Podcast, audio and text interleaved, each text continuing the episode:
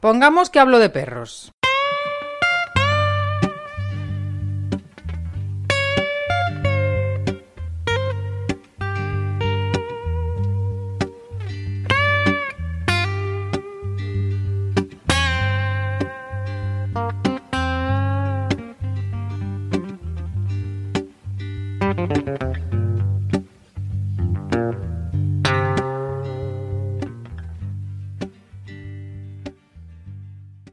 Hola y muy buenas.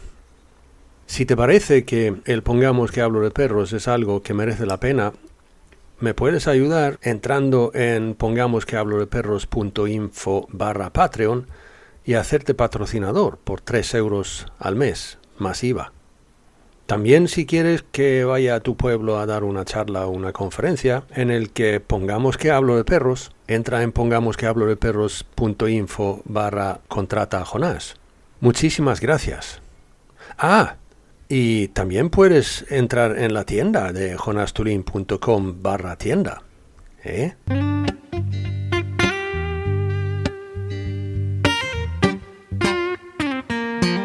Que creo que uno de los problemas de estrés, que siempre hablamos de estrés, actuales, es que la gente se ha vuelto toc con sus perros, que no los dejamos en paz. O sea, que yo saco un post diciendo que una de las características de perros con estrés es que a veces los ojos aparecen con peladura y esa misma noche recibo 16 fotos de personas en el Instagram mandándome fotos de los ojos de sus perros. Ostras. Entonces yo digo, o yo me despreocupo mucho, o a la gente se le está yendo de las manos todo esto. O sea, si eres, si es tu familia, no puede ser tu objeto de, investigación. Tendrás que observar en los parques externos, tendrás que observar eh, perros que no conozcas, pero con tu familia tienes que ser familia. Y está bien conocerles, está bien conocer puntos flacos, saber cuándo hay que acompañarles, pero tiene que naturalizarse todo, que yo creo que es lo que siempre nos falta porque siempre estamos preocupadas con algo. Y siempre estamos buscando soluciones fuera. Y las soluciones no están fuera, las soluciones están dentro.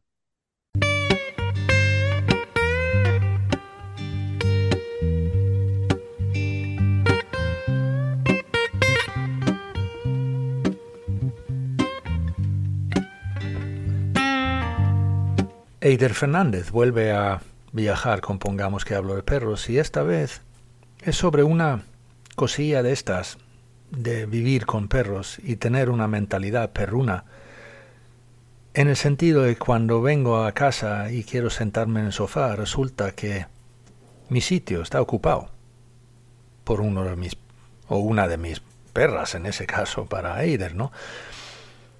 Y eso de aceptar eso y esperar nuestro turno o simplemente pedir ese sitio con educación y tener paciencia para que el perro o la perra nos deja ese sitio.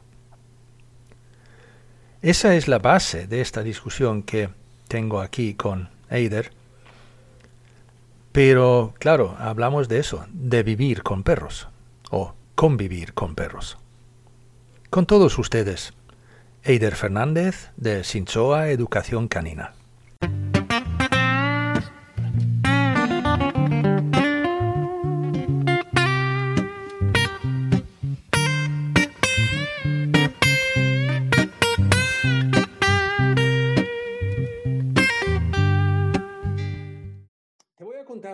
Una, pequeña historia para entrar en tema. Eh, y es que hace unos años aquí en mi casa tuvimos una reunión de un grupo de gente de, perros. Eh, y entonces estaba, cuando entraron la gente, estaba Goku, el, el, el, galgo grande mío, estaba tumbado en un sillón. Y entonces Hércules, el chihuahua, en un momento dado se sentó debajo y miraba hacia Goku. Y después de un rato, Goku empezaba a moverse y dando vueltas en el sillón y al final bajó del sillón, entonces Hércules, el chihuahua, subió en el sillón y se enroscó en el sitio calentico que, que había dejado ahí Goku, ¿no? Y entonces uno de los compañeros ahí dijo, joder, me cago en su muela, este tío, mira el chiquitín este, O sea, que este tío es, el, el- es, es que es el jefe de la casa. Y yo dije, bueno, en cierto modo a lo mejor sí que lo es, pero no se trataba tanto de eso. Se trataba de, vale, me mola el sitio donde estás tumbado tú. ¿Me lo dejas, por favor? O sea, se trataba de modales que lo estaba, o sea, lo estaba pidiendo con modales. No lo estaba exigiendo en ningún momento dado, es, simplemente lo estaba pidiendo. Y el otro lo notaba y entonces al final dice, vale, venga, como me estás tratando con respeto, te lo dejo. Vi un vídeo tuyo donde tú, ya sé que evidentemente con WhatsApp, pero aún así estabas diciendo que llegando la última y entonces el sofá está tomado por las viejas o las mayores, ¿no? Y tienes que sentarte en el suelo y esperar tu turno, básicamente. ¿no? Es lo mismo. sí, es un tema de respeto, ¿no? Si hablamos de respeto, si queremos que nos respeten desde el respeto entendido, porque antes se entendía mucho el respeto como miedo, pero el respeto real de respetar a otro individuo, si queremos que nos respeten, la primera parte es ser referentes nosotros, porque encima aquí es muy fácil en realidad eh, quitarles el sitio, porque ellas, si yo apoyo eh, un brazo en el sofá, se asustan y se marchan. Entonces, eh, es realmente fácil. De hecho, la parte difícil es conseguir sentarme en el suelo al lado del sofá para poder ver la tele sin que ellas se vayan. Ese es mi, esfuerzo, es justo el contrario al que sería para, para otra mucha gente, ¿no? Es moverme lenta, es expre- expresarles que no voy a molestarlas o que no voy a hacerles nada, que me voy a sentar en otro sitio para que ellas puedan seguir donde están y ir ganándome la confianza también desde, desde lo que entiendo con el concepto que me gusta mucho a mí de etológicamente razonable, ¿no? De respetar a otro individuo que está descansando y que tiene el mismo derecho que yo a descansar en un sitio que estaba libre cuando ha llegado. Se trata de eso, el sitio estaba libre. Y entonces, claro, Estaba libre y la colcha estaba limpia, que les encanta. Colcha recién lavada ¡Ajá! es un óptimo en esta casa.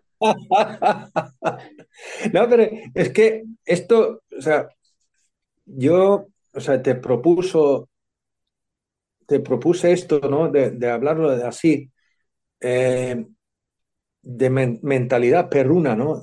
Porque cuando les vemos, yo recuerdo en, una formación haber visto un vídeo también de estos, de perros ferales en, en el sur de Italia, y entonces ahí eh, se trataba de un mayor que estaba con un hueso, tumbado ahí, con un hueso roendo el, el- hueso, y entonces vino un adolescente eh, y se acercó demasiado, con lo cual el, el- maduro entonces le dijo, "Eh, ¿pero qué haces?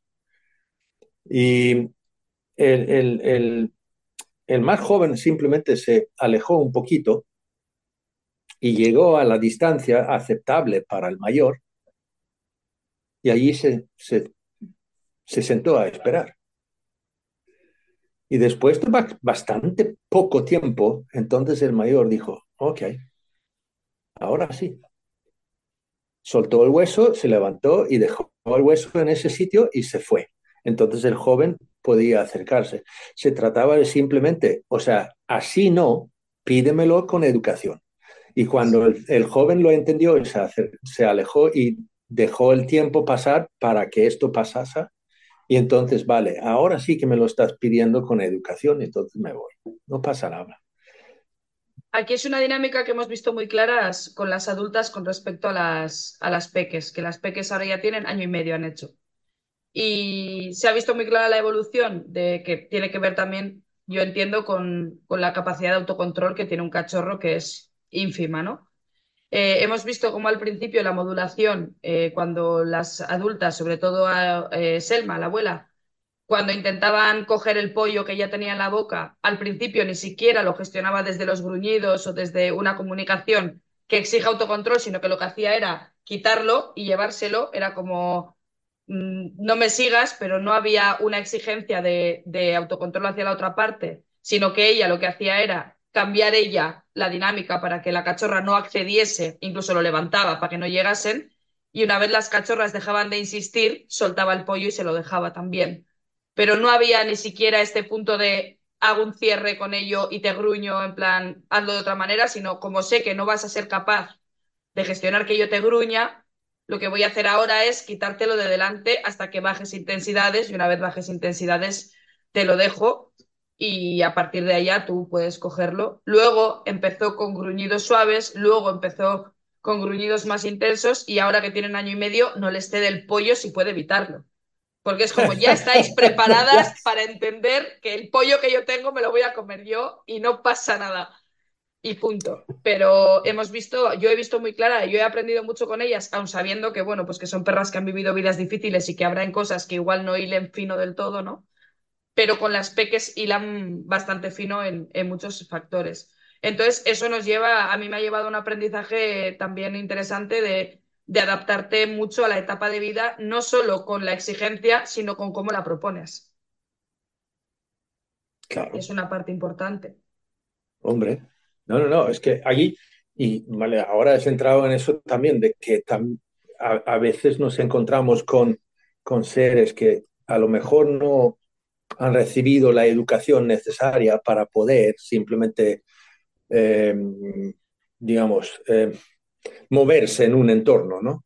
Eh, con otros, yo he tenido lo mismo que, que con Goku, por ejemplo, con, con, un, con un joven que no tenía ni idea cómo, cómo relacionarse con otro perro, ¿no?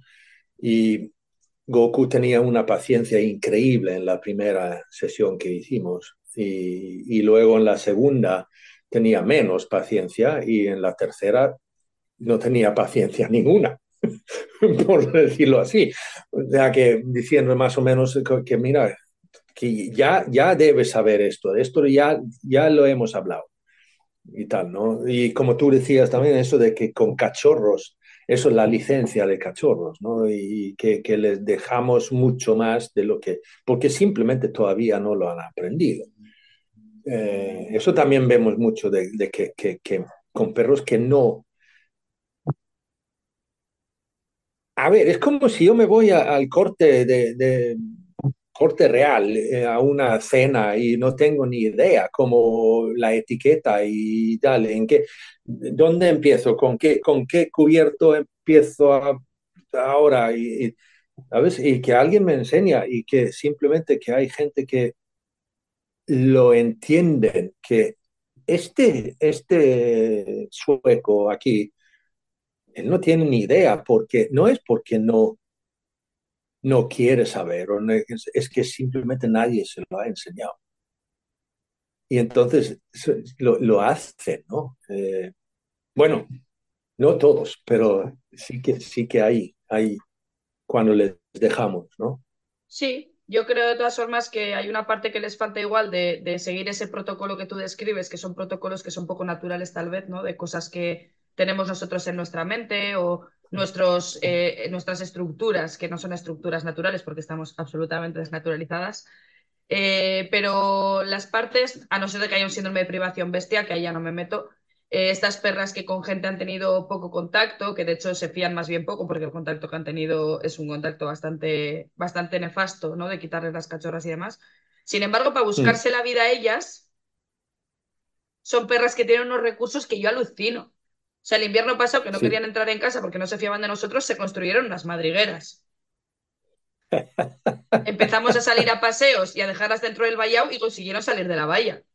Porque las peques, con las peques van a muerte. Entonces, yo flipo que dices, vale, eh, hay cosas que no entienden porque nadie se las ha explicado y porque igual en realidad entenderlo tampoco es lo más normal. Pero cuando tienen que buscarse opciones, son unas máquinas. Pero se trata de eso, diría yo, por eso te dije a ti, mentalidad perruna, en el sentido de que hablamos mucho de eso, de, del respeto, Pero el respeto incluye el, bueno, el entender, pero de aceptar que el otro a lo mejor no ha recibido la educación, entre comillas, para ahora hablarlo en, plan humano, ¿no? Pero la educación necesaria para saber comportarse en ciertas situaciones y en ciertos entornos. Y entonces le, dejamos, le, tengo más paciencia, le tengo más, le, doy un poco más de, de, de, margen. Sí, y yo lo que hago mucho también es aprovechar y aprender de ellas, porque creo que hay muchas cosas que son naturales también en nosotras que nos las hemos perdido por el camino. Y ese punto que te conecta con la parte un poco más salvaje dentro de que son animales domésticos a nivel evolutivo, ¿vale? El salvaje, entiéndeme, de, de perros que son perras, perras total, lo que tú dices, que no han recibido esa, esa educación, llamémosle, de dentro de, de, lo, de cómo comportarse en el mundo humano, ¿no? Son perras que se comportan como ellas creen que deben y, y, que te dejan muy claras las cosas, porque yo te diría que a día de hoy yo creo que a mí miedo no me tienen, o sea, son capaces de dormirse estando yo de lado, tal, son perras que viven cada vez mejor, pero a mí me han dejado claro, por ejemplo, que no quieren que las toque ni que las agarre. Y la gente nos hace mucho hincapié en, ¿has conseguido tocarlas ya? Digo, ¿y si te digo que no lo he intentado? Pero ya llevan contigo un año, si no lo has conseguido... ¿Pero cómo puedes convivir con un perro sin, claro. sin, sin, tocarlo? Tengo muchos perros, me faltan brazos. En realidad me viene bien que haya dos que no quieran ser tocadas todo el rato, porque entonces tendría que usar también los pies. Entonces, si hay algo que me han dejado claras por experiencias previas, por, y tengo claro que estas perras eh, van a vivir aquí, van a morir aquí, porque no son perras que, que, sean a día de hoy gestionables en ciudad, creo, que luego habría que ver, ¿eh? porque igual luego se adaptan también que alucinas, pero bueno, no veo la opción de separarles de las peques, eh, viven por y para ellas, y bueno, a día de hoy podemos, podemos resolvernos con lo que tenemos, pero mi decisión ha sido respetar las decisiones de ellas y el ritmo de ellas. Y yo estoy súper contenta con lo que ellas van decidiendo. Lo único que me preocupaba era que este invierno entrasen a dormir dentro, porque el año pasado pasaron frío, temblaban fuera, y a mí eso sí que me parte el alma pudiendo estar al lado de una chimenea. Sí, claro. Entonces, la negociación era esa, era, chicas, cuando hace muy malo, por Dios, entrad dentro, nadie os va a tocar, nadie os va a echar del sofá, nadie... Y hemos conseguido que las noches que hace malo entren dentro a dormir por voluntad propia. Ahora, estos días que hace 16 grados me sacan la peineta, y me parece razonable también. Pero ahí estoy también intentando discriminar eh, qué cosas son una necesidad mía por cómo yo entiendo el bienestar y qué cosas son necesidades de ellas por cómo ellas entienden el bienestar, que es un bienestar absolutamente diferente al que yo tengo en mi cabeza, ¿no? De comodidades, de acompañamiento, de que alguien te resuelva. Ellas lo que quieren es que les des opción de resolver ellas. Son otro mundo.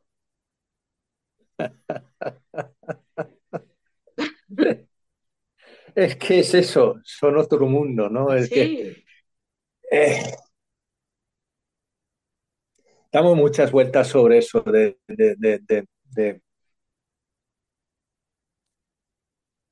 Yo, yo vuelvo cada dos por tres a que una alumna en un, en un paseo que dimos por el monte, una alumna mía de repente dice que hemos llegado a, una, a un punto en nuestra convivencia que yo creo que es sana. Dijo, creo que es sana, en el que Hassel, o sea, su perro, y yo hemos llegado a un punto en el que nos dejamos tranquilos el uno al otro. Yo dije, yo dije, para, para el camino. Esto, déjame, porque esto lo tenemos que lo tienes que repetir porque lo tengo que grabar y esto, no, o sea que, porque me pensé, o sea, ahí mismo, justo,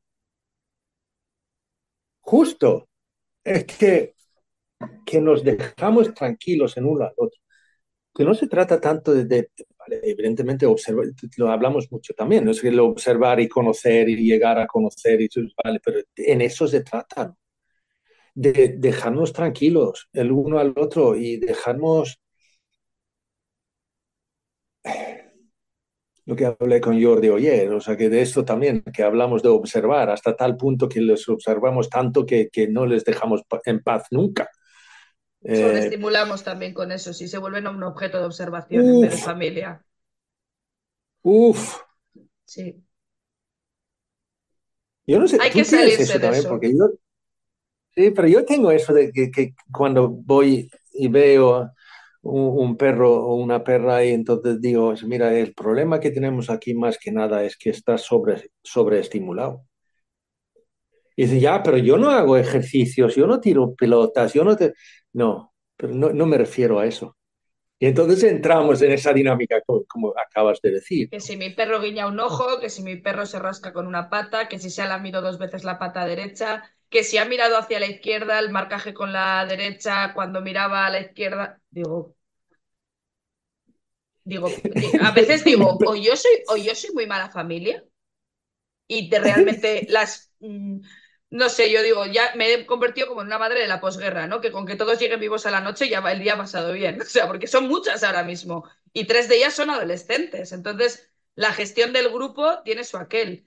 Pero creo que eso también lleva un punto, bueno, yo creo que ya también esa parte la, la superé en algún momento. ¿eh? Yo sí que con ellas soy familia, sí que las observo cuando hay algo que rechina o preocupa o lo que sea. Y de hecho tengo bastantes claros los perfiles de cada una. También, hombre, somos profesionales y quieras que no, con menos vemos igual más, ¿no? Que, que, alguien que igual tiene menos formación, aunque es un proceso continuo de aprendizaje y desde dentro de la emoción no es igual de fácil que cuando observas una familia que no es la tuya, porque hay factores, miedos, eh, expectativas, hay mil cosas que se mezclan, ¿no? Pero sí que creo que uno de los problemas de estrés, que siempre hablamos de estrés, actuales, es que la gente se ha vuelto toc con sus perros, que no los dejamos en paz o sea, que yo saco un post diciendo que una de las características de perros con estrés es que a veces los ojos aparecen con peladura y esa misma noche recibo 16 fotos de personas en el Instagram mandándome fotos de los ojos de sus perros. Ostras. Entonces yo digo, o yo me despreocupo mucho o a la gente se le está yendo de las manos todo esto. O sea, si eres, si es tu familia, no puede ser tu objeto de investigación. Tendrás que observar en los parques externos, tendrás que observar eh, perros que no conozcas, pero con tu familia tienes que ser familia. Y está bien conocerles, está bien conocer puntos flacos, saber cuándo hay que acompañarles, pero tiene que naturalizarse todo, que yo creo que es lo que siempre nos falta, porque siempre estamos preocupadas con algo. Y siempre estamos buscando soluciones fuera. Y las soluciones no están fuera, las soluciones están dentro. Hay que relajarse, dejar de leer, dejar de mirar todo el rato y vivir, que se nos ha olvidado vivir. Vivir. Sí. Al final vamos con objetivos y el camino nos lo estamos perdiendo y la vida es el camino. Los objetivos a veces llegan y a veces no. Que tu perro está como tú crees que tiene que estar, por eso te decía que yo aprendo mucho con ellas, de qué partes son mi idea de bienestar y qué partes son sus ideas de bienestar, ¿no? De teniendo en cuenta de dónde vienen o cómo han vivido, porque también hay un, hay un concepto muy diferente de bienestar entre las adultas y las cachorras. Piden cosas diferentes, eh, buscan cosas diferentes, disfrutan de cosas diferentes, les preocupan cosas diferentes. Y entonces ahí también se ve que hay una parte de ellas que sí que obviamente es de, su desarrollo, de su vida previa a estar aquí y que las peques hay cosas que llevan con ellas que vienen también de, de ellas, que como todo hay cosas en las que se hacen bien y hay cosas en las que igual no son las mejores referentes, ¿no? También hay experiencias que hago que las peques vivan sin ellas, porque necesito que desarrollen su propio criterio, porque hay en cosas que las adultas les dicen esto es un problema y si todo es un problema al final tenemos un problema más serio. Pero ese punto de olvidarte de qué es, cómo crees tú que tiene que estar tu perro y realmente disfrutar de tu perro de hoy, de tu perro de ahora, como es, aparte de ir trabajando, obviamente, o de acompañar o de aprender X cosas, pero poner un poco el foco en dónde estamos y qué cosas nos hacen bien. Qué cosas nos hacen bien y qué cosas les hacen bien, no qué cosas creemos que les harían bien. Ah. Ah. Eso. Pero es interesante lo que acabas de decir, esto de, que la vida lo vivimos, o sea, vale, no lo dijiste exactamente así, pero la vida, la vida lo vivimos diferentemente en diferentes etapas de nuestra vida. esto y el, valor que tiene la vida y qué significa vivir en diferentes etapas de la vida. Sí, al final, bueno, pues ya sabemos que en las etapas de vida los, los intereses, las inquietudes, las, todo cambian. Y luego, dependiendo de cómo han vivido lo previo, pues eh, llega lo siguiente, ¿no? Tenemos siempre, por eso te decía que hay que vivir el momento, porque es la expectativa de, a mí también me dicen, bueno, adolescentes, bueno, enseguida son adultas. Digo, bueno, la adolescencia se puede disfrutar también. Claro. Porque yo no sé qué adultas van a ser, ni sé cuándo van a llegar a la madurez, ni sé, ya veremos. A día de hoy son adolescentes, entonces hacemos, pues a ratos hacemos descanso y a ratos hacemos cosas que les gustan a las adolescentes y a ratos me cago en todo lo más barrido con las jodidas adolescentes, porque eso es lo que conlleva vivir con adolescentes también que hay días que las pelarías vivas y luego otros días las megadoras o otros ratos.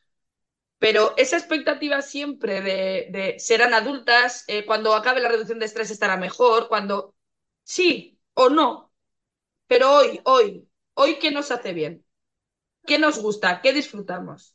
Ahí es donde tenemos que ir. Por eso te decía que los conceptos para mí han ido cambiando mucho precisamente porque eh, son perras que expresan muy claro las cosas y las diferencias entre ellas, incluso de las, de las tres adolescentes que viven en casa ahora. Cada una de ellas que disfruta, cada una de ellas que quiere comer, cada una de ellas que le gusta hacer, dónde le gusta descansar, que son, si les dejas expresarse, son muy claras. Y esa es la parte que creo que, que nos está faltando también, ¿no? Estamos todo el rato como poniendo el foco en cosas que son preocupaciones, nos estamos perdiendo toda la parte que no deberían de ser preocupaciones y en ese proceso de preocuparnos, estamos todo el rato pensando en cómo estará cuándo, cómo estará cuándo, cómo estará cuándo. Y nos perdemos el ahora, porque cuando esté en ese punto vas a estar pensando cómo estará cuando hayas cambiado la dieta, cuando hayas conseguido estabilizar el CBD, cuando hayas eh, acabado con la alergia. No. Y en eso los perros nos llevan mil de ventaja. Mil de ventaja. O sea, aquí las viejas quieren hacer lo que ellas quieren, pero quieren estar cerca de las peques y con eso las ves encima. Se reencuentran y disfrutan ese minuto como si fuera el último de sus vidas. Y a partir de allá van viendo, se tumban o no se tumban o van a buscar algo o se hacen el mangarran un rato todas juntas. Pero esa parte de, de, hacer un poco más el perro, lo que tú decías, ¿no? De, de aprender a, a ser más perras al final, a entender la vida más, ser más perra. Sí, con otras exigencias, con otras limitaciones, con otra idea de lo que es importante tal vez también, ¿no? Porque bueno, vivimos en un sistema que, como vivimos en un sistema de consumo, al final, y te lo digo yo, que yo si me estreso lo que más hago es comprar. Eh, vivimos en un sistema que nos empuja, sí, cada uno tenemos nuestras adicciones y yo tengo las mías. Entonces, ahí cada uno tenemos nuestras formas de descargar también, ¿no? Pero, pero hacernos conscientes de, de por qué descargamos. Y observándolas a ellas, yo creo que aprendes también cuando son perros, que son perros, y luego también yo entiendo que nuestro entorno ahora mismo es muy facilitador, porque en realidad la gestión del grupo en el entorno en el que vivimos es relativamente fácil, relativamente fácil. Tiene sus complicaciones, pues porque vienen perros que no son de la familia y tienen que adaptarse, porque yo trabajo y me muevo y a ratos las tengo que dejar en un sitio o en otro, o moverme yo y entonces, bueno, pues todo tiene sus pros y sus contras pero sí que creo que ellas dejan muy claro, pues eso, las cosas de las que se disfruta y, al final, si, si te relajas tú también un poco y vives con ellas en el momento, igual también es facilitador de que se disfrute de cosas que de otra manera serían preocupaciones, ¿no? Que todos nos preocupamos, ¿eh? A mí hay cosas, hay veces que también me saltan alarmas, ¿no? Y digo, pues, por ejemplo, hoy Bulma estábamos en el bosque y se ha marchado y la hemos perdido de vista y se ha ido bastante rato, pensaba yo, y en realidad estaba en casa esperándome. pero yo pensaba que se había ido hacia el otro lado y entonces evalúo, digo, pues estas semanas se está marchando más o coge más distancia, pues evalúo, pues qué ha pasado, qué perros ha habido en casa, cómo estoy yo, pero hasta ahí. Y luego ya equilibramos, descansamos y vivimos otra vez hoy, el hoy. Ya, no, pero vamos, es que, pero al final, al, fin y al cabo, es que vivir el hoy, ¿no? Y, dijiste una cosa antes, eso de, que deberíamos despreocuparnos. Yo tengo eso de una, una, palabra sueca, eso que es despreocúpate. que, es una, una palabra que favorita ¿no? de, de mía, de, cuando, cuando viene gente y me dice, Jonás, es que el mío hizo tal y o que sé qué, y que sé, entonces, ¿qué, puede, qué, qué, qué significa eso? Y yo digo, primero es que no tengo ni idea. Eh, ya, pero coño, no, es que no tengo ni idea, no estuve ahí. O sea, no estuve ahí, no lo vi, no tengo ni idea del entorno, no tengo ni idea qué había pasado con tu perro anteriormente, qué había pasado con el otro, no había, o sea, que ni idea. Además, suelo decir, ese, ¿tuvisteis que ir al veterinario después? No. ¿Y el otro? Digamos que si había un encuentro con el otro y no, es que el mío de repente que la, la oreja derecha se levantó por un lado. digo, pero despreocúpate. Nos pasamos de rosca todo el rato. Eso. Y luego yo creo que hay mucho también de preocuparnos por ellos para no tener que preocuparnos por nosotras, ¿eh? porque si, si estás todo el rato conectada con las dificultades de la otra parte, desconectas con tus dificultades. ¿Puede ser un desvío? Sí, una disociación o como le quieran llamar, yo no sé en psicología cómo se le llama esto, pero hay un punto de, de volcar y entonces ya tú, como tú no piensas en ti, ya lo tuyo pasa desapercibido y estás todo el rato volcada en las preocupaciones que, de la otra parte, ¿no? Entonces, al final también pones el foco fuera, que es lo que que es lo que buscamos cuando hay malestar muchas veces y no queremos o no podemos, no queremos, no somos capaces de, gestionarlo de dentro, lo que hacemos es poner el foco fuera. Entonces, yo creo que los perros a día de hoy son, son mucho víctimas de, de, este foco que se pone fuera. Hemos dicho muchas veces, por lo menos yo, eso de que eso de por qué, por qué metemos un perro en nuestra vida. Es que es para, para, suplir carencias en nuestra propia vivencia que, estamos viviendo, ¿no? Y, eh, falta de los, hijos que se han ido y entonces de repente metemos un perro en nuestra vida o tal, ¿no? De, de, casa o lo que sea. Y eso, de que puede ser que están ahí para suplir o... Hmm. No lo había pensado antes pero de que pueden estar ahí para no tener que afrontar problemas en mi propia vida, ¿no? Es una evitación.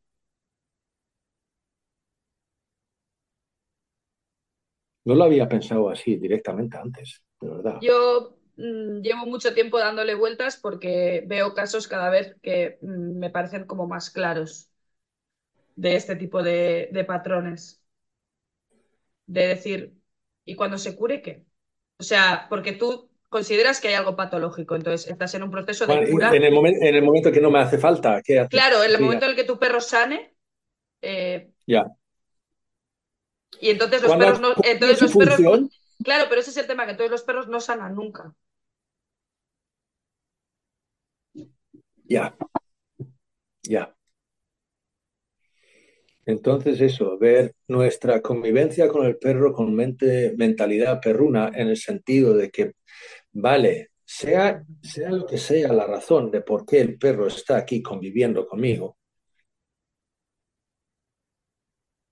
porque está aquí viviendo, conviviendo conmigo por decisión mía, no por del perro, evidentemente. Sea lo que sea, intentar verlo desde la perspectiva del perro, ¿no? De, esto, eso de... Lo de ser más perras, por eso te lo digo, porque en realidad, si observásemos qué hacen ellos y ellas con nosotros, eh, cómo actúan, en qué momentos se preocupan, eh, porque los perros una de las cosas que tienen siempre que haya un mínimo de bienestar es que nos aceptan como somos, ¿no? que es una de las cosas que a la gente le maravilla de la especie, es el proceso de aceptación, de eh, aunque seas, mm, no te gustes a ti misma, tu perro al final te trata con respeto, te demuestra que te quiere, eh, hay como un cuadro de aceptación, que yo creo que es si diésemos la vuelta a la tortilla y empezásemos a hacer las cosas más como las hacen ellos, a todos nos iría mejor, no solo a ellos, también a nosotros.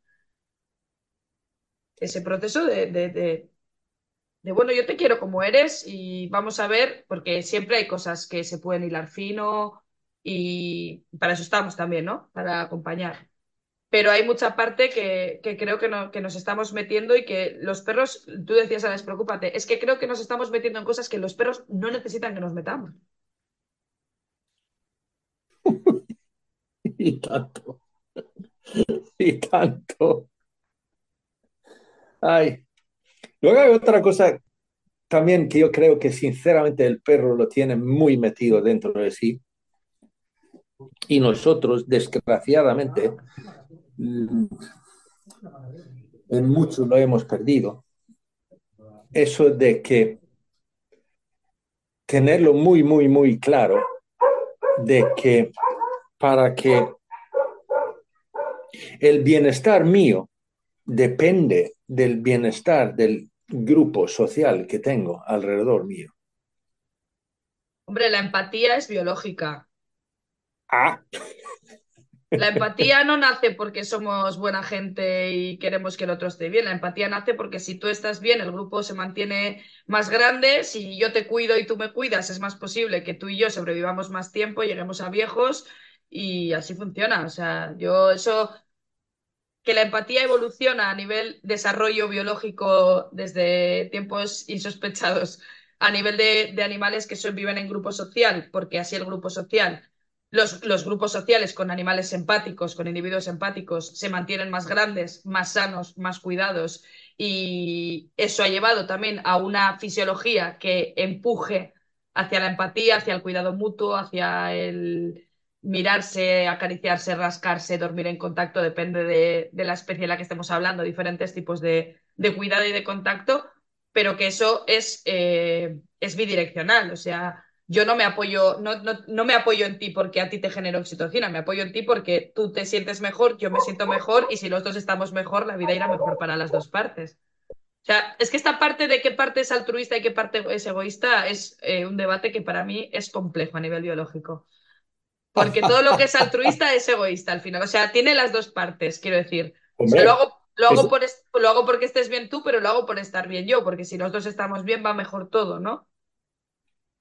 Pero yo... allí, o sea, allí en eso de, de, de, mentalidad perruna, en ese sentido, porque yo le, lo quería comentar justamente por, por eso de que nosotros, en la, es que el ser humano hemos, hemos perdido mucho de eso, de, de, que para poder realmente estar bien yo necesito que el, la sociedad o algo, o sea, que el, el grupo en que convivo tiene que estar bien, ¿no? A veces, a lo mejor, por mi propio bienestar, necesito a veces sacrificar un poquito de mí por el bien del grupo. Eh, y eso significa que repercute en mi propio bienestar. O sea que a lo mejor no inmediatamente, pero eso yo creo que a veces nosotros en nuestra convivencia con el perro no lo hacemos, no lo vemos.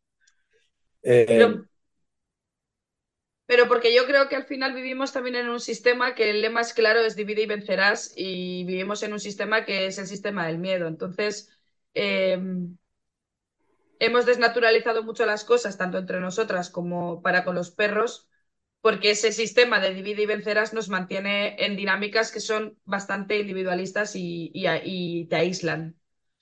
Entonces, eh, es difícil ser empático en un sistema en el que la empatía es, es casi el suicidio, de alguna manera, en muchos aspectos, y es difícil abogar por el bien global cuando lo que nos están metiendo todo el rato es tú, tú, tú, lo tuyo, preocúpate de lo tuyo, haz lo tuyo y, unas dinámicas muy de, de, poco naturales, de poco humanas probablemente, ¿no? Porque la gente dice, no, es que la gente es, digo, no, la gente es en este sistema porque este sistema es una fucking mierda a nivel biológico. Pero el concepto de tribu viene de, o sea, la gente que vive en tribu, los, los sistemas más naturales, eh, ahí yo creo que la gente está mucho más conectada y tiene mucho más claro qué partes de sí tiene que dar para que todo fluya y qué partes tienes que guardarte para ti también. Porque aquí están los dos extremos también. Está la parte de no saber eh, cuidar, teniendo en cuenta que cuidar repercute en cómo tú estás, y está la parte de no saber cuidarte, que no saber cuidarte repercute también en el grupo social, ¿no?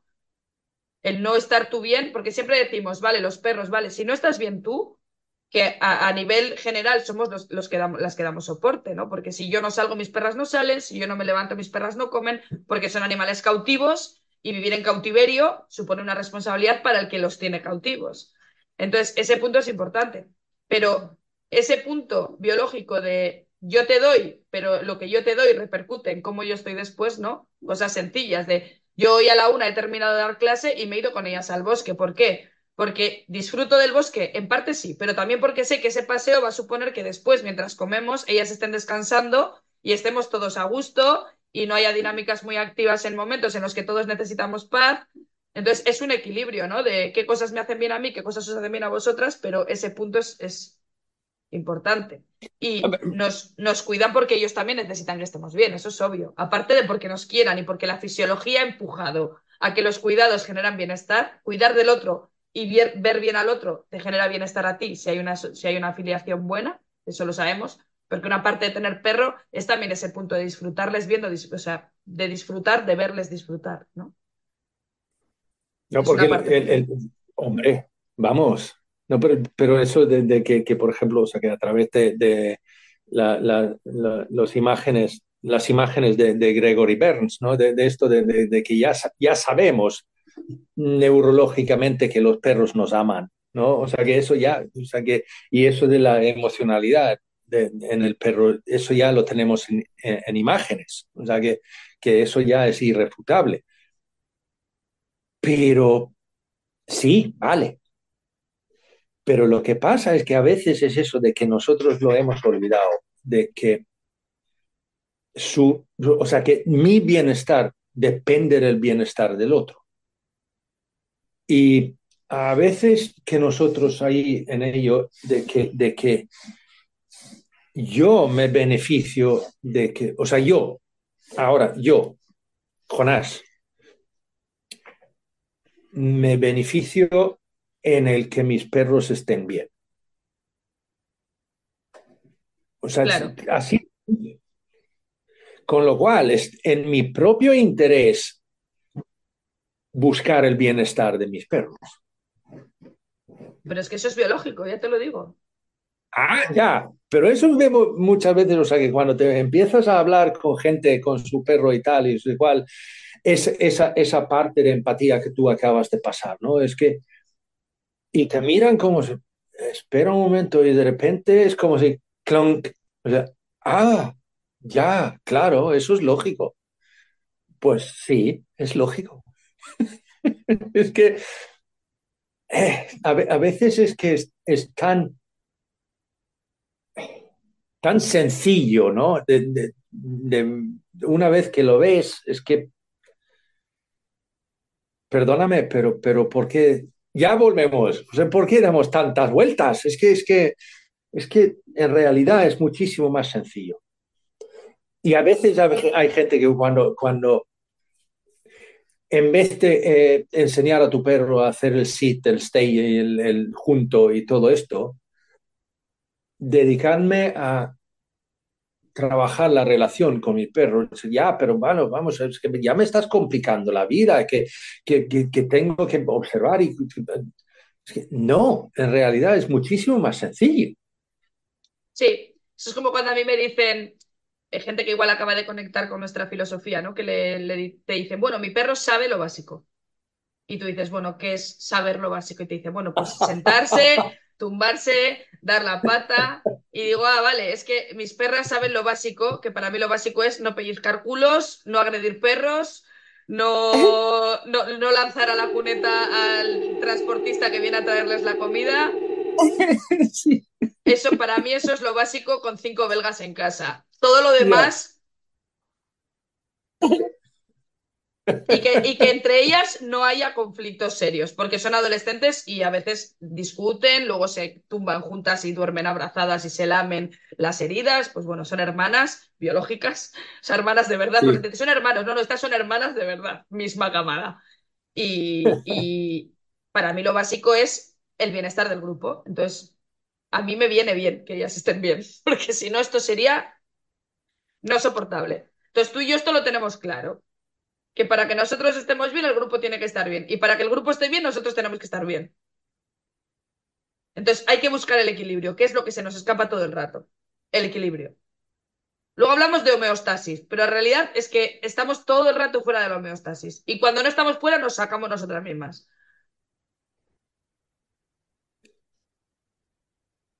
Y entonces, entonces,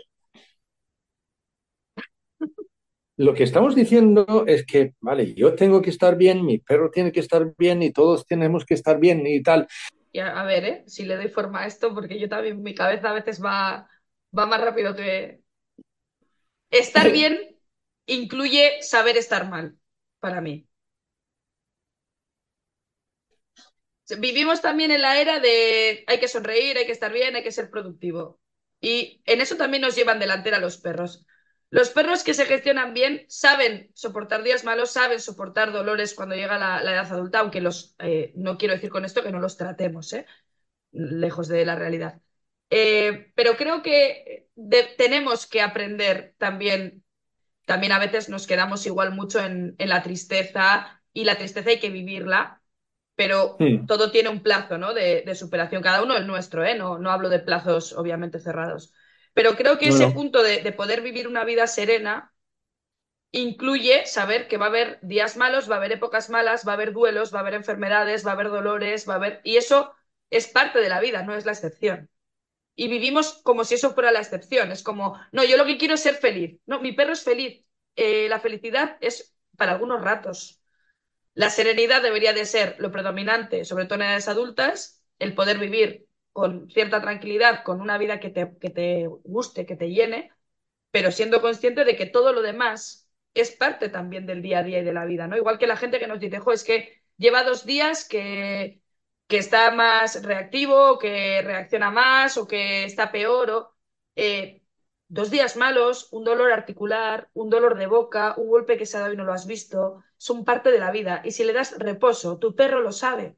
Igual que sabe, y nosotros deberíamos de saber, que también todo pasa, ¿no? O sea, que no te vas a quedar, si lo, si lo gestionas de una manera natural o si no necesitas, vas a terapia. Yo te lo dije en el primer podcast, yo voy a terapia, me parece eh, que hace falta en el sistema y en las formas en las que vivimos probablemente, de que te, te enseñen a conectar y de que te enseñen a, a entenderte y a gestionarte, pero dentro de vivir las cosas como tocan, el estar mal es parte de la vida, es parte de la biología. La biología está preparada para eso también.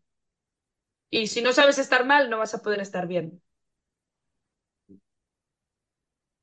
Yo creo que esto es una parte básica de, de, de, del, del saber disfrutar de los ratos felices. Yo, una de las características que tengo y que, que igual a la gente también a veces cuando me conoce, la, la intensidad con la que vivo lo bueno es una intensidad muy alta. O sea, yo el poder estar media hora sentada al sol, porque tengo media hora libre en las 10 o 12 horas que trabajo, me da una calidad de vida que alucinas.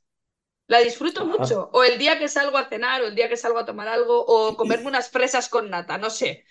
O sea, vivo muy intenso, disfruto mucho de las cosas buenas. También sufro mucho a veces las cosas que me hacen daño, ¿no? Es parte también de mi, de mi ser, de mis características. Luego me disgusto mucho igual con algo que para otra persona igual no tendría importancia. Pero ese punto de bienestar me, me da fuerza y me contrarresta las cosas que vivo desde el disgusto. Pero soy consciente de que en mi vida va a haber disgustos cada X tiempo, va a haber dolores. Yo vivo con un dolor crónico porque tengo una atrofia en la pierna y no es un dolor de alta intensidad, pero está ahí y es una parte que me recuerda también que tuve un serio problema que a día de hoy está resuelto y que sigo viva. Entonces, no sé, creo que este punto también de, de, de saber vivir estas partes como algo natural es una parte que es importante. Pero tú, a ver, a ver, ahora tú me puedes mandar a la mierda, pero ¿has tocado fondo No, alguna vez, digo? fondo, te diría, yo creo que no he estado todo lo mal que se puede estar, si a eso le llamas tocar fondo. He Ya, pasado, ya. he pasado épocas malas, como todo el mundo. eh, he pasado situaciones que para mí han sido, se han hecho bola y pues eso, he tenido que ir a terapia y, y demás, pero no creo que he tocado fondo de estar, o sea, no descarto en mi vida que haya épocas en las que esté peor de lo que he llegado a estar nunca. No he tocado, Sí. no, no, no creo que he tocado fondo, no. No, porque en una, ahora hace poquito hablando con, con alguien, tocamos eso, de, ¿no? de, que para, en realidad, para poder, de cierto modo, disfrutar de esas cositas pequeñas, ¿no? De, de que, como tú decías, de, de una hora o media hora disfrutando de, de la luz del sol, simplemente eso, ¿no? Y, y recibir eso como algo y no necesitas más. Para, para poder hacer eso, tienes que haber, de cierto modo, tocar, haber tocado el fondo. En algún momento, vale, ahora tocar el fondo no significa que para mí ahora, ojo, no significa que, que vale, estás ahí a punto de tirarte del puente, ¿no? No, no, no, no me refiero a eso, pero de que, de que haber pasado mal algo. Hombre, yo con 11 años me hice consciente de que hay guerras en las que solo puedes pelear tú, de que, o sea, pasé una enfermedad que me podía llevar a la muerte y te haces consciente de alguna manera. Eh, me hice consciente pero de vamos que, a ver, o sea que, Eider, pues ya, ya me basta. bueno, pero tocar fondo, emocionalmente no, tocar fondo sí. O sea, yo tuve un sarcoma No, de Ewing o con sea, 11 tocar años. fondo en, en- en el sentido de vale, a lo mejor me expresé mal, pero llegar a un punto en tu vida, o sea, que puede ser físico o emocional o lo que sea, Mm. pero que, que, o sea, pasar canutas. Sí, yo tuve un sarcoma con 11 años, y pasé quimio y radio y, y bueno, pues te haces consciente de que, de que estar vivo tiene, tiene muchas cosas buenas, ¿no? Ya, Eh, sí, te, pone un poco de, frente con, la muerte de alguna manera, aunque bueno, eres consciente igual de otra manera que un adulto con 11 años, pero sí que te haces consciente de que aun teniendo un, equipo contigo, una familia que te apoya en todo y que están contigo, que hay una lucha que, que no pueden pelear por ti, ¿no? O sea, hasta entonces era como que yo tenía muy claro que en todo me podían ayudar y en ese punto llegué a un punto de aquí nadie te puede ayudar. O sea, aquí estás tú con la enfermedad, con un tratamiento y con médicos especialistas, oncólogos, tal. Pero sí, esa conciencia creo que igual te hace luego vivir la vida más pero intensamente. allí también, ojo, ahí hay otra en eso, ¿no? Vale, que sí, que es, que es, aquí, a- a- allí estabas tú, pero tampoco podrías salir de ahí sin ayuda, ¿no? O sea que eh, hay momentos en que no puedo yo solo, que yo de- estoy depen- o sea, dependiendo en los demás alrededor mío. Sí, Eh, pero la otra parte en eso es que de la misma forma de que yo estoy dependiendo de los demás, los demás están dependiendo de mí. Y allí en eso, eh, como tú estabas diciendo antes, el equilibrio, de cierto modo, de esto, ¿no? de la, en la convivencia, de que, de que esto es un juego entre todos. Em, y aquí yo creo que esto, esto es algo que es tremendamente importante, co- como, tú decías eso, ¿no? De que el sofá está ocupado. Porque si volvemos a eso, se trata de mantener un equilibrio. ¿Por qué coño tengo que decirles que se bajen de ahí porque tengo que sentarme yo? Es, es realmente tan importante, ¿vale? Para mi ego a lo mejor sí, pero para la convivencia, absolutamente no. Eso lo tenemos claro. Por eso también ha llegado un punto en el que ya mm, nos atrevemos a publicar en redes esto, ¿no? Porque hace 10 años eh, te hubiese- me hubiesen tachado de loca. Y bueno, lo habría asumido probablemente también.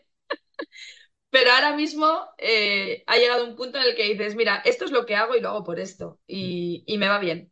O sea, objetivamente me va bien con ellas. Objetivamente creo que ellas están cada vez mejor, que es la parte que importa. Y yo estoy bien también, ¿no? Que es otra de las partes que importan. Aunque ese día, pues, mm, pues está sentada en el suelo, igual no es la opción más cómoda, pero es la opción más cómoda a nivel emocional, aunque no es la opción más cómoda a nivel físico. Porque hacer grupo se trata de esto también, ¿no? De para que yo esté bien, tú tienes que estar bien, lo decías tú.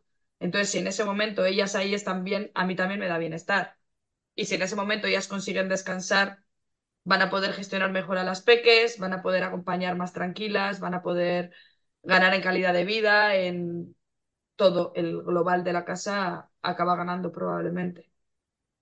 Ahora, además los egos son un mundo también, ¿eh? Pero esto para otro día, ¿eh, Jonas? Con los egos no entramos. Yo, no sé, ¿tú, tú, has visto eso alguna vez, porque eso es una cosa que nosotros solemos decir también, que entramos en la casa de, un perro, o sea, que de, una familia que nos han contactado, que entramos y el perro de repente se da cuenta, hostia, que este tío mola o esta tía mola porque no se comporta como todos los demás y todo va bien. Pero algunas veces nos encontramos con alguien que nos mira y dice, mira, es que tú no me molas nada. No me molas nada. Claro. Yo he dicho, eh, en una de estas, yo le pregunté a Santos una vez de eso, si él alguna vez había tenido la sensación que el perro, después de un rato, en una sesión de estas, o sea, que vas a, la casa y, y, de ahí y lo estás mirando, que evidentemente tú no te comportas como los demás y todo está clarísimo, pero de repente es como si el perro te mira y dice, eh, vete de aquí porque tú me vas a quitar el chollo. ¿Tú has tenido esa sensación alguna vez? Sí, sí. Porque yo, lo, yo puedo decir que el perro está guay y, y, todo está bien y de repente es como si es que estás hablando con los humanos y le estás mirando al perro y tal, y yo qué sé qué, porque el perro hace esto y yo qué sé cuál. Por ejemplo, un perro que manipula, al, al, por ejemplo, está manipulando a uno de los integrantes de los humanos en la familia o tal para conseguir sus cosas. Y tú estás diciendo, a lo mejor tú tienes que distanciarte un poquito del perro en un, durante una temporada o lo que sea, lo que sé qué. Y de repente es como si el perro, el perro, se da cuenta y te mira y dice, mira, yo, sinceramente, si puedo opinar, vete de aquí ahora mismo porque me estás jodiendo el chollo. En cuanto vas a una casa y dices eh, necesitamos poner límites claros, ya empiezan a mirarte por el rabillo del ojo y dicen, ha dicho límites. Ah, que sí, ¿eh? Ha dicho. Y a mí me pasa también con perros que se quedan conmigo en temporadas ahora, desde que hemos empezado a, hacer de, hotel o bueno, a quedarnos eh, con perros de, de otras familias cuando se van de vacaciones que aquí las dinámicas son claras también, pero la prioridad es el bienestar del grupo y tú no puedes ser la nota disonante dentro del bienestar del grupo. Entonces, perros que igual están acostumbrados a que no haya límites, a hacer lo que les da la gana, a que solo se les preste atención a ellos, a poder meterse en todo lo que quieren, o, por ejemplo, eh, dinámicas tipo es que estás sentada donde yo me quiero sentar, aunque haya sitio en el sofá, y te ladro hasta que te levantas, ¿no? Dinámicas de este tipo que, que yo me quedo un poco hiplática, pero se dan dinámicas que se dan. Y esos perros salen de aquí súper enfadados conmigo la primera vez que vienen, la segunda vez un poco menos y a veces la tercera o la cuarta vez que ya entienden la dinámica y les parece una dinámica coherente, a veces no se quieren ir. Pero las primeras veces eres un jarro de agua fría. Porque yo también soy vida, o sea, dentro de la mentalidad perruna, como decíamos antes, también tengo la mentalidad perruna de tú no vas a venir aquí a romper toda la, dinámica, que hay compañeros ah. Hay con perros que es difícil también, ¿eh? O sea, nos quedamos a veces mm, perros que, a los que les cuesta mucho entrar en una dinámica de grupo, de tú no estás por encima del bienestar del grupo y lo que a ti te apetece ahora no está por encima de lo del resto. Entonces, eso, por ejemplo, eh, estas que tienen dinámicas muy claras, también porque mucho trabajo nos lo han hecho las adultas, pero también porque tenemos una dinámica clara de respeto de no se molesta alguien que está descansando, pues esas dinámicas, ¿no? De me siento en el suelo porque estáis vosotras descansando en el sofá Igual que yo soy clara con eso, te voy a pedir que si yo estoy descansando en el sofá, tú te tienes que buscar otro sitio y en eso soy igual de coherente. Si yo estoy en el sofá tumbada en una esquina, yo no me voy a quitar porque tú vengas. Te puedes tumbar encima, te puedo decir que quiero espacio o no, o nos abrazamos y dormimos abrazadas. Pero yo no me voy a quitar para que tú te pongas si estaba yo. Entonces, en esas dinámicas, los perros que vienen, muchos de ellos al principio es como, ¿qué mierda es esta? O sea, si yo te digo que te levantas, te levantas, si yo quiero ahí, me pongo ahí, si yo quiero comer ahora, me como ahora, cuando al principio es un jarro de agua fría para ellas, como te decía, y es un choque bestia, pero cuando empiezan a entrar en dinámicas, luego veo perros que vienen en estas dinámicas que luego no se quieren marchar. Porque luego también se sienten parte del grupo, empiezan a dar importancia, pero a ellos también se les empieza a respetar y a dar importancia, porque los límites son parte del respeto. Esto yo lo tengo súper claro. Y ellas lo tienen súper claro. Es como, de hecho, a veces eh, igual riñen a un perro y me miran como, estoy tumbada. O sea, ¿por qué me pisa? ¿O por qué me salta por encima, ¿no? Cuando estoy descansando. Y muchas veces que ella riñe les tengo que decir, pues tienes razón. Tienes razón. No te ha respetado cuando te tenía que respetar. Son perras que también riñen, pero nunca han clavado un diente, nunca. O sea, pero sí que son intensas en expresión, son belgas, ¿no? Entonces es como que salen así como con mucho ruido y luego enseguida ya frenan y tal. Creo que para ser adolescentes modulan bien, gestionan muy bien la boca y tal, pero sí que se enrabietan a veces, sobre todo si están cansadas. Y creo que estas dinámicas, esos perros al principio me miran con esa cara de ¿en qué mierda de sitio me han dejado mi familia? Y tú, porque tú eres la corta rollos todo el rato. Y digo, pues porque alguien te tiene que explicar las cosas, hija mía.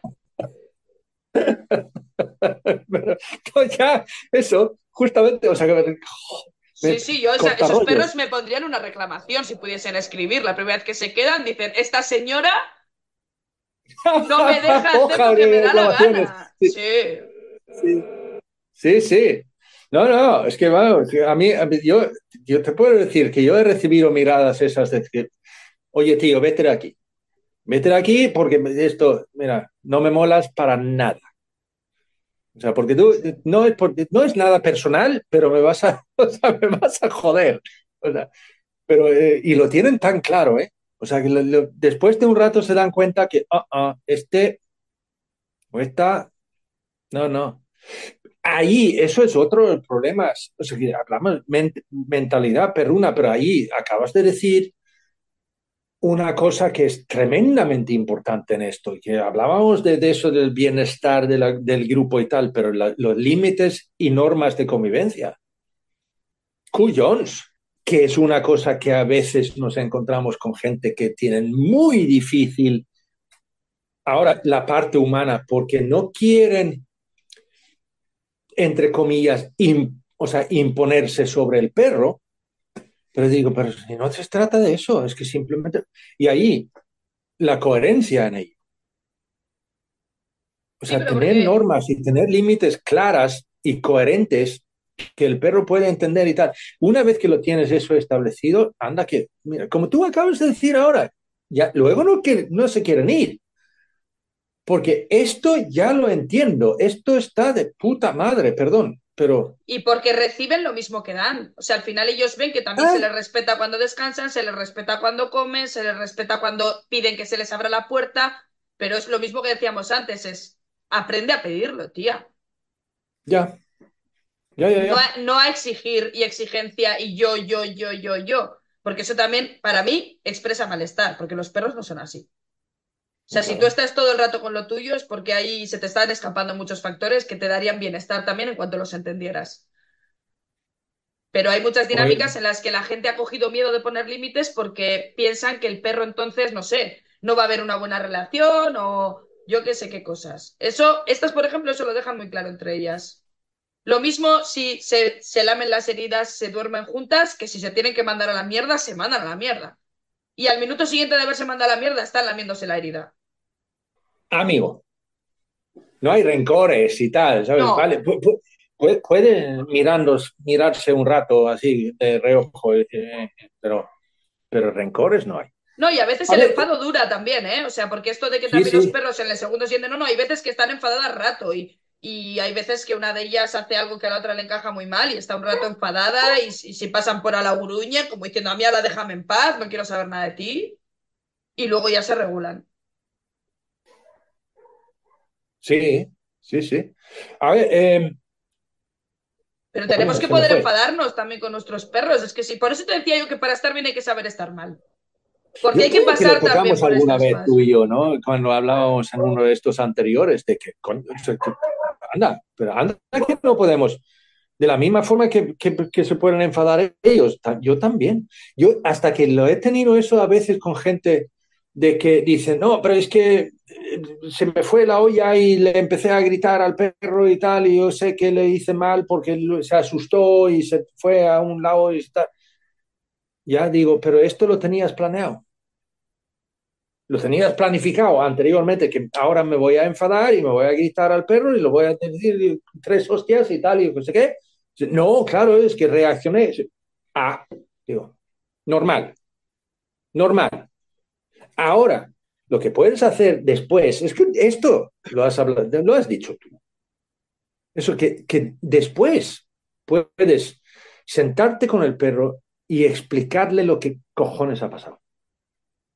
Sí, y hay una parte de, también aprender a modularnos, ¿no? De, de, decir, bueno, pues me he pasado. Incluso a veces dices, me he pasado, porque hay veces que nos pasamos porque estamos sobrepasadas, porque, yo qué sé, por el día que tienes o porque te duele la cabeza y puedes aceptar. Y hay un proceso de aprendizaje también de cómo puedes poner los límites con cada uno de los perros, ¿no? Porque hay perros más sensibles, perros menos sensibles, perros que con una mirada ya... Aquí estas se llevan mucho las miradas de... Y no hay ni un gruñido ni nada, es como, no vengas aquí. Y se entienden perfectamente, el otro retrocede. Entonces, hay perros con los que hay que ser muy sutil, hay perros con los que tienes que ser más tajante y hay perros que te llevan a cagarte en todo lo más barrido y es parte de la relación también. Pero siempre creo que, lo mismo que te decía, que hay que saber estar mal para estar bien, y hay otra parte que te decía antes de todo pasa, tenemos que saber que tú puedes abrir un conflicto con un perro porque hay una situación que se está dando que para ti es conflictiva, te puedes expresar desde el conflicto y luego cerrar el conflicto y que la relación esté después mejor que como estaba antes. Porque habéis conseguido resolver algo juntos y es parte de la relación y parte del aprendizaje y parte de tu bienestar y el mío, porque hay que abrir conflictos para que el grupo esté en bienestar a veces. Igual que ellos lo saben, ¿eh? Igual que ellos nos riñen, nos miran mal, nos refunfuñan y nos ladran a veces, ¿no? Dices, pues no. Discutimos un rato y luego ya evaluamos. En, eso estamos de esto de, conocerse, ¿no? O sea, eso se trata de, conocer, los, o sea, los límites de cada uno. Yo sé, yo sé hasta qué punto puedo empujarte a ti y tú sabes hasta qué punto me puedes empujarme a mí. A partir de ese momento ya nos conocemos, digamos, y eso significa que ya podemos empezar a respetarnos.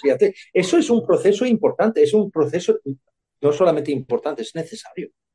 Muy necesario. Muy necesario. Para el bienestar del grupo, muy necesario. Hombre.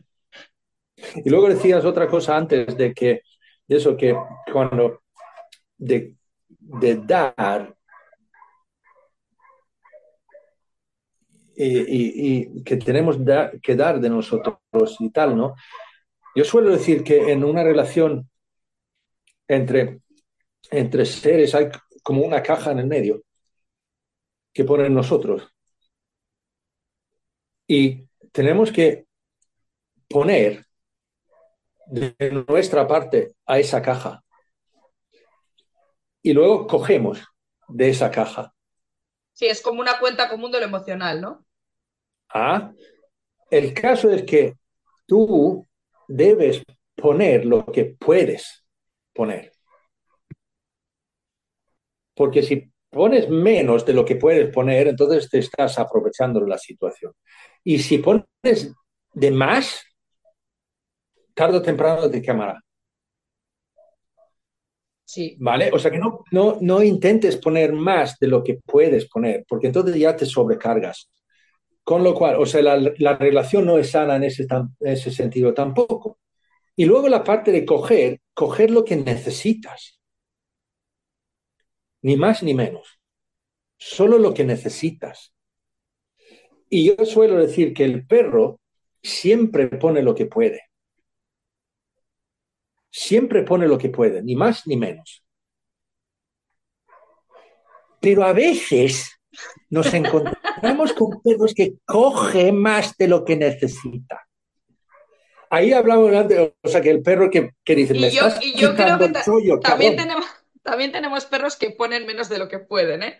Depende de las relaciones previas que han tenido la ontogenética. O sea, creo que hay algunos que se guardan mucho para sí porque han recibido mucha mierda previa y es como, yo no te voy a dar más de esto por si acaso.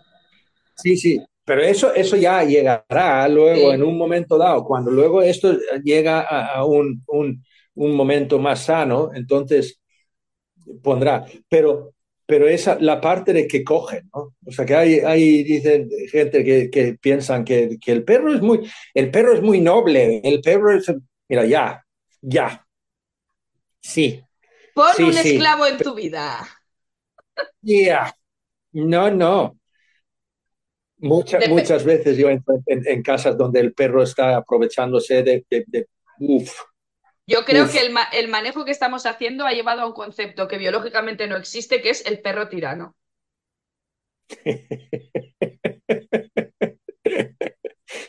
Mira que creo Eso. que son una, son una especie difícil de hacer tiranos. Pues lo hemos conseguido.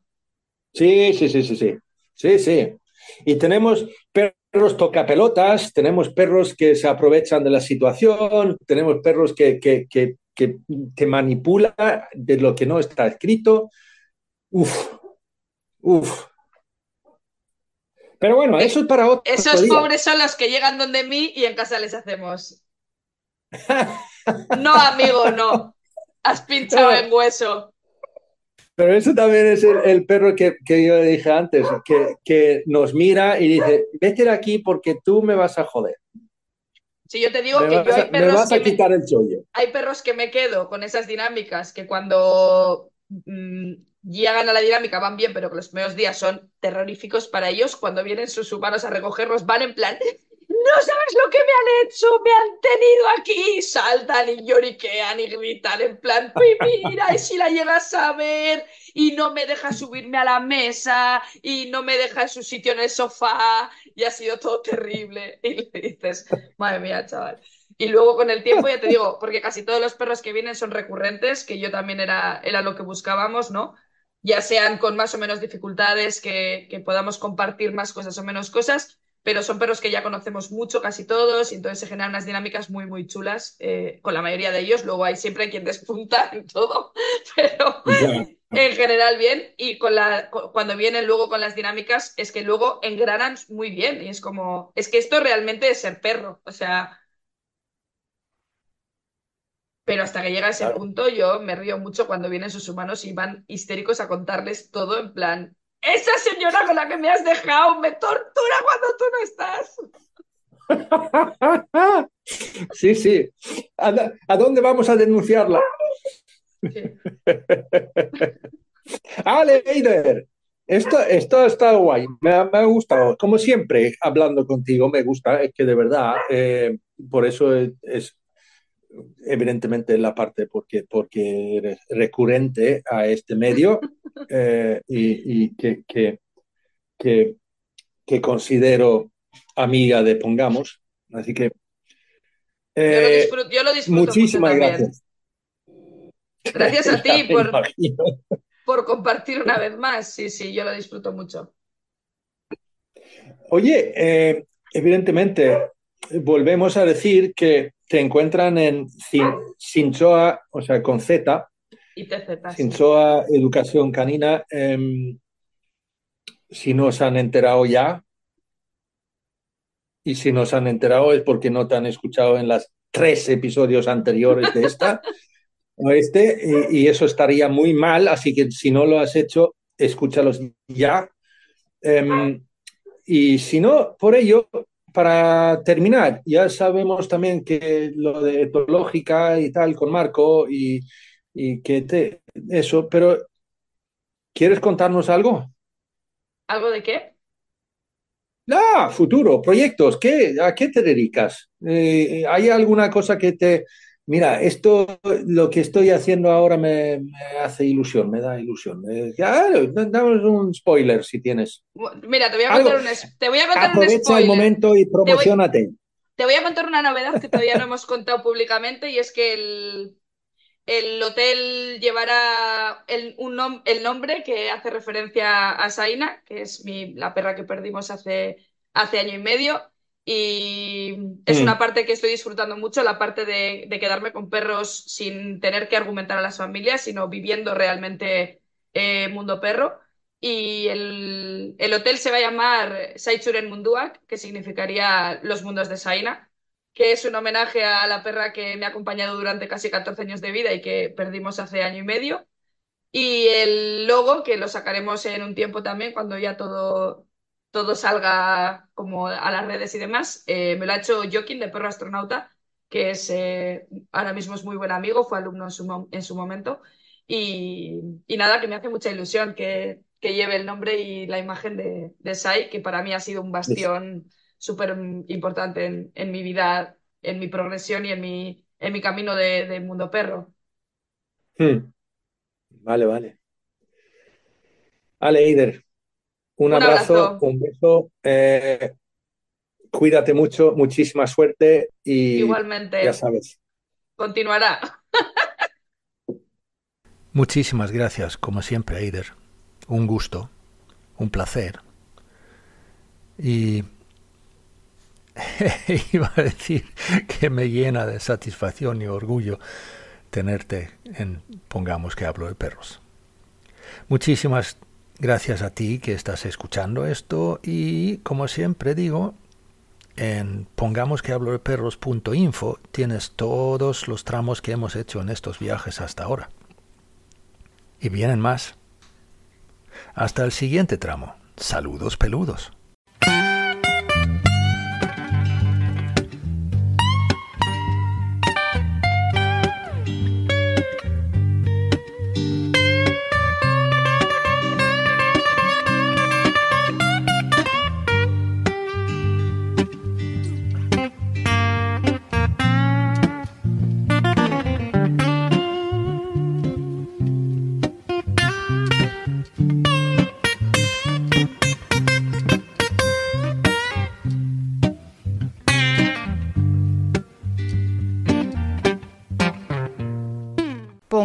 Hablo de perros es un podcast producido y presentado por Jonas Tulin. La parte musical viene por cortesía del dúo sueco Baba Blues.